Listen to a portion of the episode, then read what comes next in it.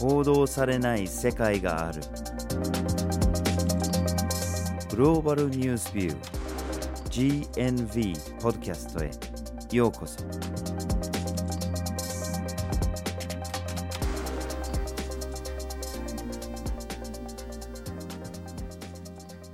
バージル・ホーキンスです。岩根あずさです。今回のポッドキャストのテーマは日本企業の国外進出と報道ですはい。今年2月にミャンマー軍によるクーデターが発生しました。うんそして時を同じくしてその背景で日本のキリンホールディングスという会社がミャンマーの国軍系企業と行っていた合弁を解消するという動きがありました。一緒にビールを作ってましたねうん。その合弁が解消された背景にはやっぱりクーデターを起こすような軍とは共同で事業ができないというのがポイントでしたねうん。でこの出来事は割と日本で報道されましたね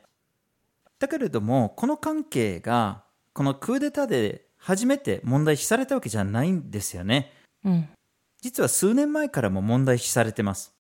だってミャンマー軍は政府の座を独占してなくても大きな影響力を持ってきたしで例えばロヒンギャの人々に対する抑圧だとか人権侵害だとか問題視されてきた行動だっていっぱいこれまであったんですね。それなのに一緒に事業をやってきたと。しかも事業を一緒にやってるだけじゃなくて軍に対して資金だとか物資とかの寄付だって行ってきたっていうのもあったんですね。だけれどもこの問題があっても日本ではほとんど報道されてこなかったんですよね。うん。まとめるとキリンホールディングスが国外で良いことをした時に報道された。良くないことをした時にあまり報道されなかった。じゃあこれは他の企業に対してはどうなのか。これがパターンなんだろうかと。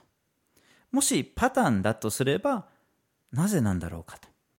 というわけで今日は国外での日本の企業の行動がどういうふうに報道されているのかと。いうテーマにしたいと思います。はい。そこで今回のポッドキャストでは、まずはじめにメディアと企業との関係について、二つ目に報道されにくい出来事について、そして最後に問題の背景という三つの視点からお送りします。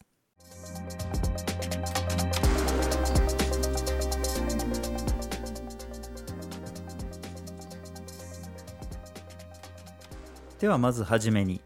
メディアと企業との関係について話をしましょう。はい。そもそも大半のメディア、それ自体が企業として運営されています。うんうんもちろんその中には例外があって、例えば国営メディアだったりとか、非営利メディアっていうこともあるんですけども、メディアは公的な役割を担うと同時に、企業として利益を求めて動いているアクターであるというふうに言うことができます。はい。まあメディア自体が企業だっていうことをちょっと置いておいて、まあ他のメディアじゃない企業との関係についてちょっと見てみましょう。うん。まあ、まず一つ目にすごく重要なこととしては企業っていうのがメディアにとっては収入源になってるんですよねつまり広告を載せてくれるとこれテレビであろうと新聞であろうとオンラインであろうともちろん視聴者とか読者がお金を出す場合もあるんだけれども収入源の大きな一部は広告から来てるとうん。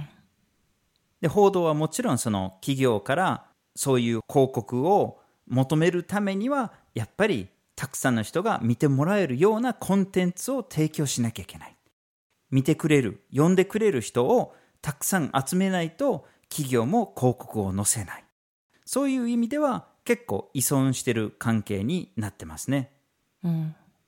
加えてメディアにとって企業というのは情報源としても非常に重要な存在です。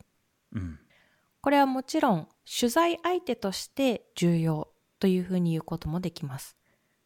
例えば経済関連の報道について企業に直接インタビューをしたり、企業から情報をもらったりという場合もあるんですけども、国際報道においても企業が重要な役割を果たしている場合があります。これは国外で何か起きた時に現地の特派員がすぐその国、その地域に行けなかったりとか、そこに行ける状況にないといった時に、現地で活動している日本企業が情報源になるというようなことが起こっています。うんうんじゃあ逆に企業の立場から報道っていうのはどういう存在なのかも見ていきましょう。うん。まあ、さっきの広告の話を逆転すれば一般の人々に自分の商品に関する情報を提供するチャンスではありますね。うん。自分の力だけではたくさんの人になかなか届けることができないんだけどもそれは報道機関がやってくれるとお金を出せばと広告を載せればという話ですね。うん。だけれども企業にとっても広告ばかりではないんですね。メディアっていうのは重要なイメージ戦略の一環でもあります。これは広告ではなくて自分の会社についての記事をあるいは自分の会社の商品に関する記事を載せてもらうとそれも重要な情報普及活動になります。また例えばその事件とかスキャンダルとかがあった時にイメージにダメージが発生した時にそのメディアを使って良いイメージを作っていくためにも報道機関っていうのも大事ですね場合によっては PR コンサルティング会社を使ってメディアに働きかける場合もありますうん。また近年ではネイティブ広告っていう現象が出現してます。うんこれどういうことかっていうとメディアと企業っていうのが別の存在としてそういうふうに交流するんじゃなくて一体となって記事を出すというものです。つまり記事と広告を別々のものとしてはっきりと差をつけて載せるんじゃなくて記事にも間違っちゃいそうな広告あるいは記事なのか広告なのかどっちなのか読んでもはっきりしないっていうものもあったりすると要するに企業が発信したいメッセージを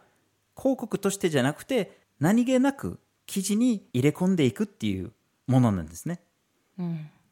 いろんな意味でこれが問題視されてはいるんだけれども、まあ、現実としてこういうものが報道の中に増えてきてると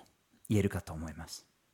はい。そしてこういった企業とメディアの関係というのが、そもそも報道が社会において持つべき役割にとって障壁となっているというふうに考えることができます。報道が社会に対して担っている役割として、鏡役と番犬役という2つの重要な役割があります。うんそれぞれの役割を少し詳しく説明してみると、鏡役としては、世の中で起こっている出来事について、ありのまま事実を映し出す鏡としての役割を担っているということが挙げられます。うん例えば、ある企業が目立つ行動をした場合、これが良いものだとしても悪いものだとしても、その企業の目立つ動きというのをありのまま映し出す事実を伝えるという役割を担っています。うん番犬役というのは権力から独立した存在として何か問題があった時にそれを暴く、吠え立てるというようなことが挙げられます。うんこれも企業との関係で見てみれば何か企業が問題のある行動をしてそうだ、しているという情報があった時にそれについて詳しく調べてそれを暴く新聞やテレビの放送なんかを通じて多くの人がその問題について知れるようにしていくという重要な役割があります。はいただここまで見てきたように広告を出してくれる企業というのはメディアにとっては言い換えるとお客さんのような存在ですね。お金を払ってくれる。うんそういった関係性の中でメディアが企業に対して本当に客観性を保てるのかという疑問が浮かんできますし、実際問題難しいのではないかというふうに思います、うん、ではこのようなメディアと企業との関係を踏まえて日本の企業の国外進出をいくつか事例をピックアップして探ってみたいと思います。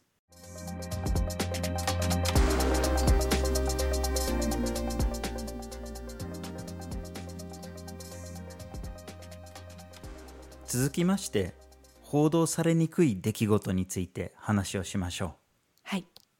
今回は日本国外で活動をしている日本企業にまつわるいくつかの出来事をピックアップしていきます。う。うん。具体的には人権と紛争、腐敗問題、環境問題、この3つの視点を見ていきます。うんそれぞれの出来事を見ていくと同時に、これらがどのように日本の新聞の中で報じられていたかも見ていきます。はい。報道の分析の対象としたのは、朝日新聞、毎日新聞、読売新聞の3紙です。うん今回のポッドキャストでは3つの事例をピックアップしているんですけども、このポッドキャストの元となっている GNB の記事の方では、もっとたくさんの事例があるので、ぜひウェブサイトでそちらもチェックしてみてください。はい。ではまず人権、紛争関連の事例として IS、イスラム国ですね。2014年、15年あたりからイラクやシリアの大きな一部を占領して大きな問題になっていた武装勢力ですね。実は2015年あたりに IS がその勢力を拡大してた時にまあ街を一つ一つ制圧すると街のメイン通りでなんかパレードのようなものをしてましたよね。で、その時に使ってた何十台、何百台の車の大半がトヨタ自動車のものだったんですね。で、しかもほとんどが新品だったんですね。で、そこでいろんな人が目をつけて、ちょっと待ったと。こういう車は中古じゃなくて新品じゃないかと。この過激の武装勢力がどういうふうにそれを入手しているのか。トヨタから直接買ってるのかという疑いがかけられて、実はアメリカの財務省で捜査が開始されたんですね。で、トヨタ自動車に情報提供を求めてどうなってるんだと。で、トヨタ自動車としては、いや、知りませんと。我々は直接売ってるわけではないと。その疑いをまあ否定したわけなんだけれども、ただ結局のところどういうふうに入手してたのかっていうのは今一つ明らかにはなっていないと思うんですね。うん。で、例えば、トヨタが直接 IS に販売してなかったとしても、何らかの形で IS に届いてた理由を探るなり、それを阻止するなり、まあそういうようなこともできたのかもしれないですね。うん。だけれども、それをしていたようにもなかなか見えませんね。うん。まあ言ってみれば、これは場合によっては、トヨタ自動車にとってのイメージダウンにつながるような出来事だと言えるかと思いますが、日本でどれほど報道されてたんでしょう。先ほど言ってた全国3紙で見たときに、唯一取り上げてたのが毎日新聞だったんですね。つまり、朝日新聞と読売新聞は一切取り上げてないんですね。言及してないんですね。で、毎日新聞は取り上げてはいるんだけれども、記事は一つしかなくて、まあ、600字程度で、しかも記事の大半はアメリカのメディアが報道してた内容から引用してるのであって、深く掘り下げるような内容ではありませんでした。はい。では続いて、腐敗問題について見ていきましょう。うんこれは南アフリカと日立製作所の間で起こった出来事です。この出来事が起こったのは2010年のことです。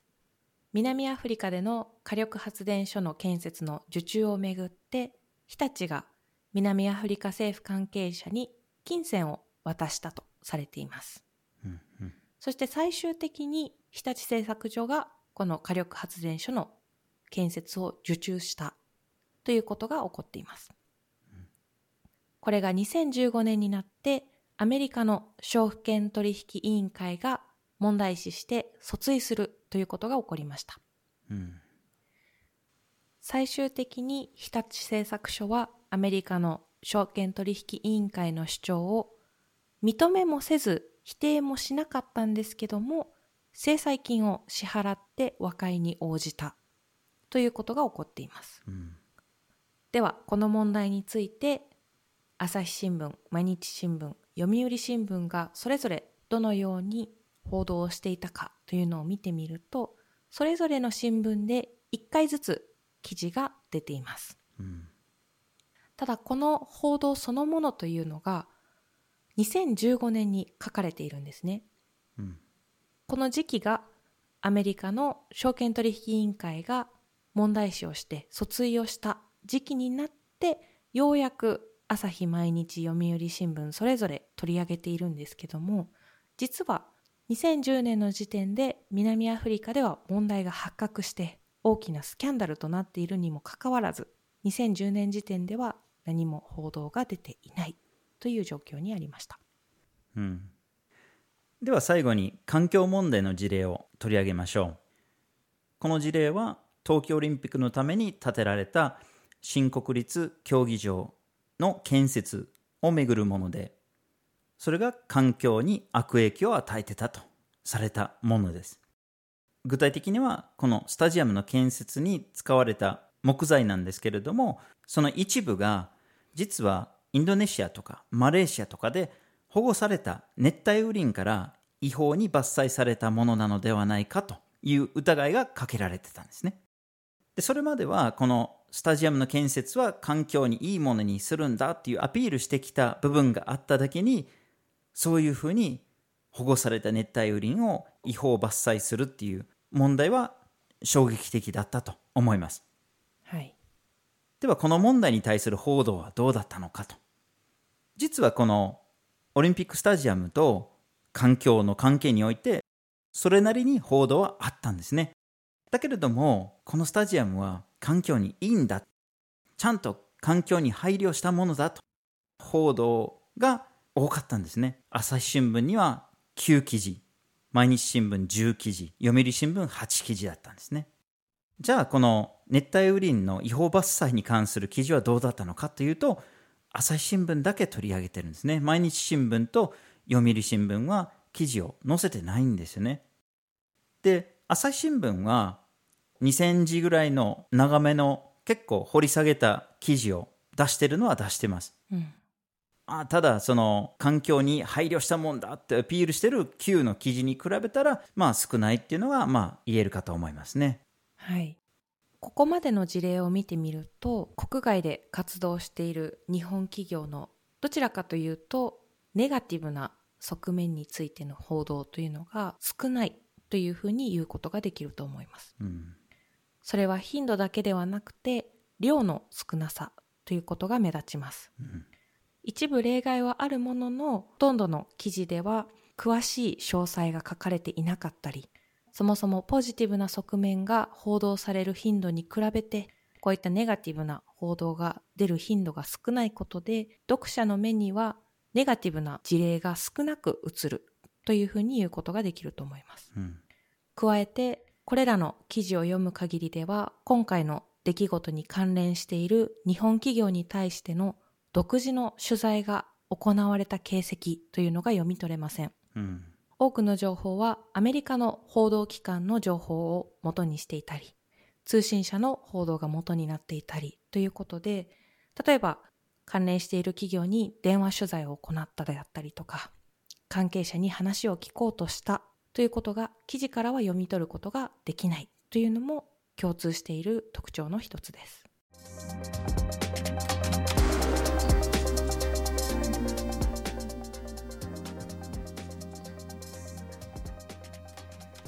では最後に問題の背景について見ていきましょ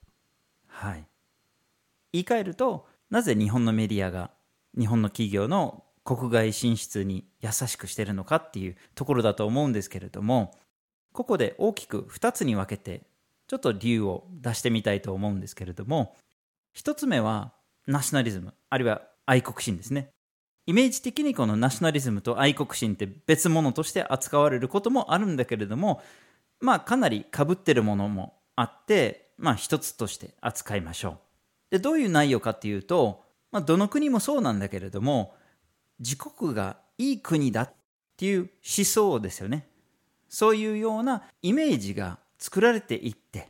で、社会に普及されて浸透していくと。で、みんながその自分の国がいい国だっていうようなプライドを持つと。そういうようなものですね。う。これを国外で活動する日本企業に対する報道というところに引き付けて考えてみると、例えば国外で活動している企業の動きを日本のために頑張っている企業だったりとか、日本の経済を支える素晴らしい企業というような側面が強調されたり、うん、もしくは活動している現地で日本の企業や日本の技術の高さが評価されている、愛されているというようなことが評価される。こういった報道によって自国が良いものである、もしくは自国が良いことをしている、良いイメージというのが作られて、さらに強化されていきます。はい。このようなナショナリズムとか愛国心が社会に浸透していると、報道機関の利用者ですね。読者だとか視聴者がそういうような情報を求めてしまうんですね。うん、あるいはその情報に対していい反応を示してしまうということですよね。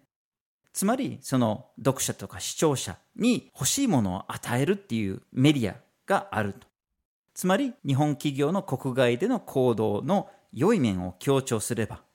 そして悪い面への言及を控えると利用者にとっていいと。まあ、きっとその報道機関の関係者も同じ気持ちを持っている人たちも大半だとは思うんですけれども、まあ、そうするとやっぱりそういうような報道の仕方をするインセンティブというものが生まれてきます。うん、反対に悪い面を取り上げるということにはいろいろなリスクがあってそのリスクの一つとして読者もしくは視聴者がそういった情報は見たくない読みたくない目をそらしたいというふうに思う可能性があります。うん、そうなってくると、じゃあそういった記事は読まない。そういった記事を書く新聞は取らない。もしくはそういったことを言うテレビはチャンネルを変える。目をそらす。消費しない。というようなことが考えられますし、うん、それがもう少しアクティブになっていくと、そういった報道に対して怒る。抗議をする。そういった報道をする報道機関を批判するというような動きが考えられます。はい、では2つ目の理由として報道による企業への依存ですね。まあ、先ほどのナショナリズムと愛国心っていうのはどちらかというと読者とか視聴者の機嫌を取るものだとすれば今度は企業の機嫌を取るというものですね。要するに企業のネガティブな行動を取り上げると今度は企業の不満を招く。企業による抗議を招くという状態ですね。はい。このポッドキャストの序盤でも取り上げたようにメディアと企業というのは非常に近しい関係にあるということを述べました、うんうん、それは広告を出してくれる企業がメディアにとって重要な収入源になっていたり、また情報源として取材をさせてもらえるということが重要だったんですけども、うん、特定の企業の良くない側面を報じてしまうと、それに対して反発があるということが考えられます。うん、具体的には広告を取りやめたり、取材を拒否したりする可能性があります。うん加えて報道機関が問題を報道する前にそういった報道を自粛するという動きが考えられます。つまり、ある特定の情報を載せることで、広告主である企業の機嫌を損ねたくない、取材源をなくしたくないという心理が働いて、問題が明らかになっている、もしくはある特定の問題をその情報をつかんでいるにもかかわらず、あえて書かないという選択をするという可能性もあります。うん、これに関しては、具体的な因果関係の証拠を示すというのが非常に難しくて、というのも自粛していたら書かれていないわけなので、世の中に出ていないという部分で、この因果関係を示すことは難しいんですけども、欧米の報道機関を対象にした研究では、こういった影響があるということが示されています。なので、日本の報道機関に関しても、そういった側面があるかもしれないということが言えます。はい。まあ、企業の期限を取るっていうのは、広告による収入源とか取材の問題だけではなくて例えばこの企業がこの国でこんなことをしましたと書いたらそれは名誉毀損だとその企業が訴えてくる可能性だってあります。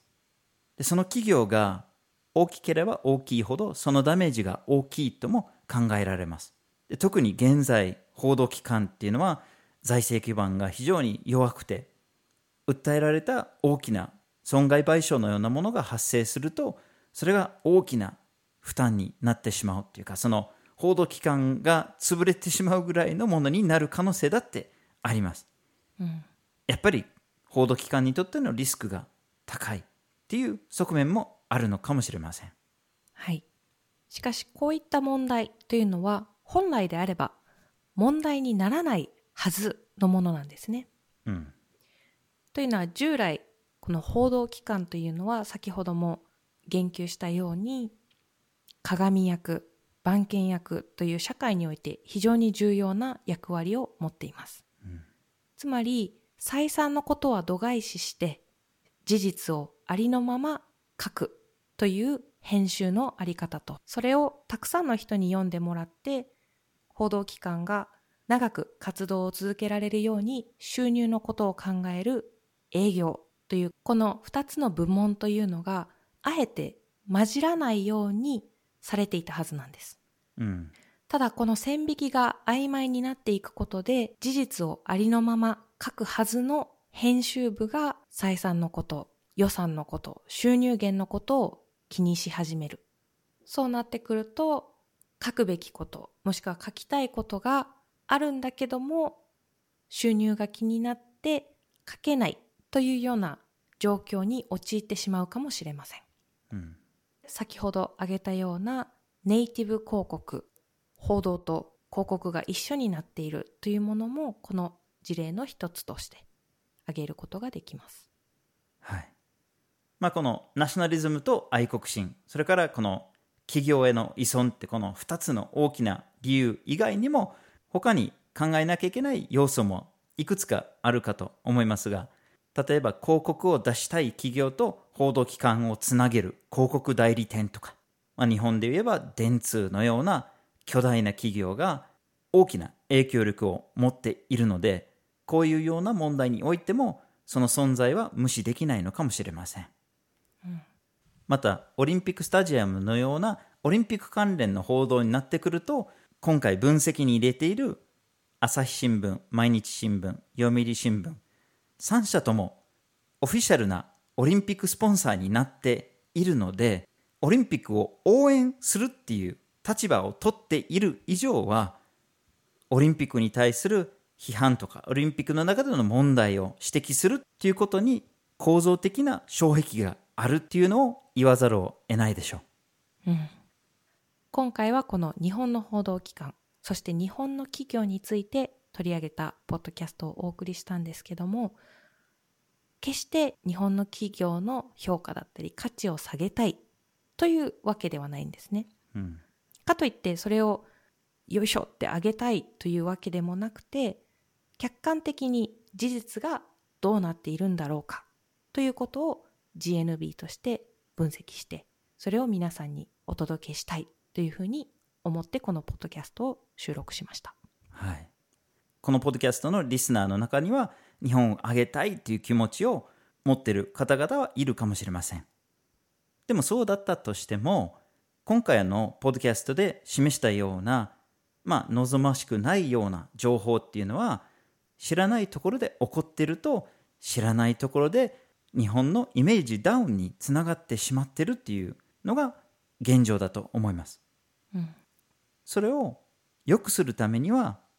それに関する情報が日本に入ってくるのを止めるのではなくてその問題を根源から止める必要があるでしょう、うん、ただ GNV として発信している我々にとっては日本の立場だとか日本の企業の立場っていうより我々が特に強調したい問題はメディアにあります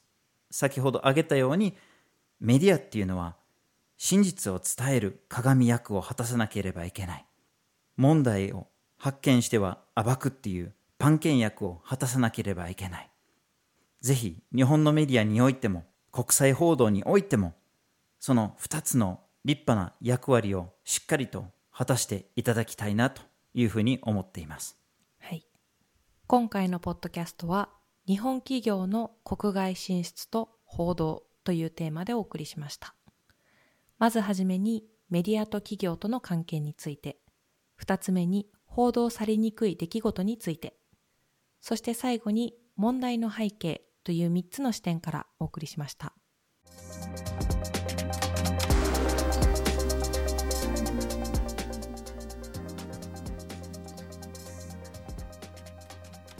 GNV は毎週木曜日19時に新しい記事をアップしています。火曜日と土曜日には一枚ワールドもアップしています。Twitter、Facebook、Instagram でも発信しています。ポッドキャストは毎月第1、第3月曜日に発信します。ぜひフォローしてください。次回もお楽しみに。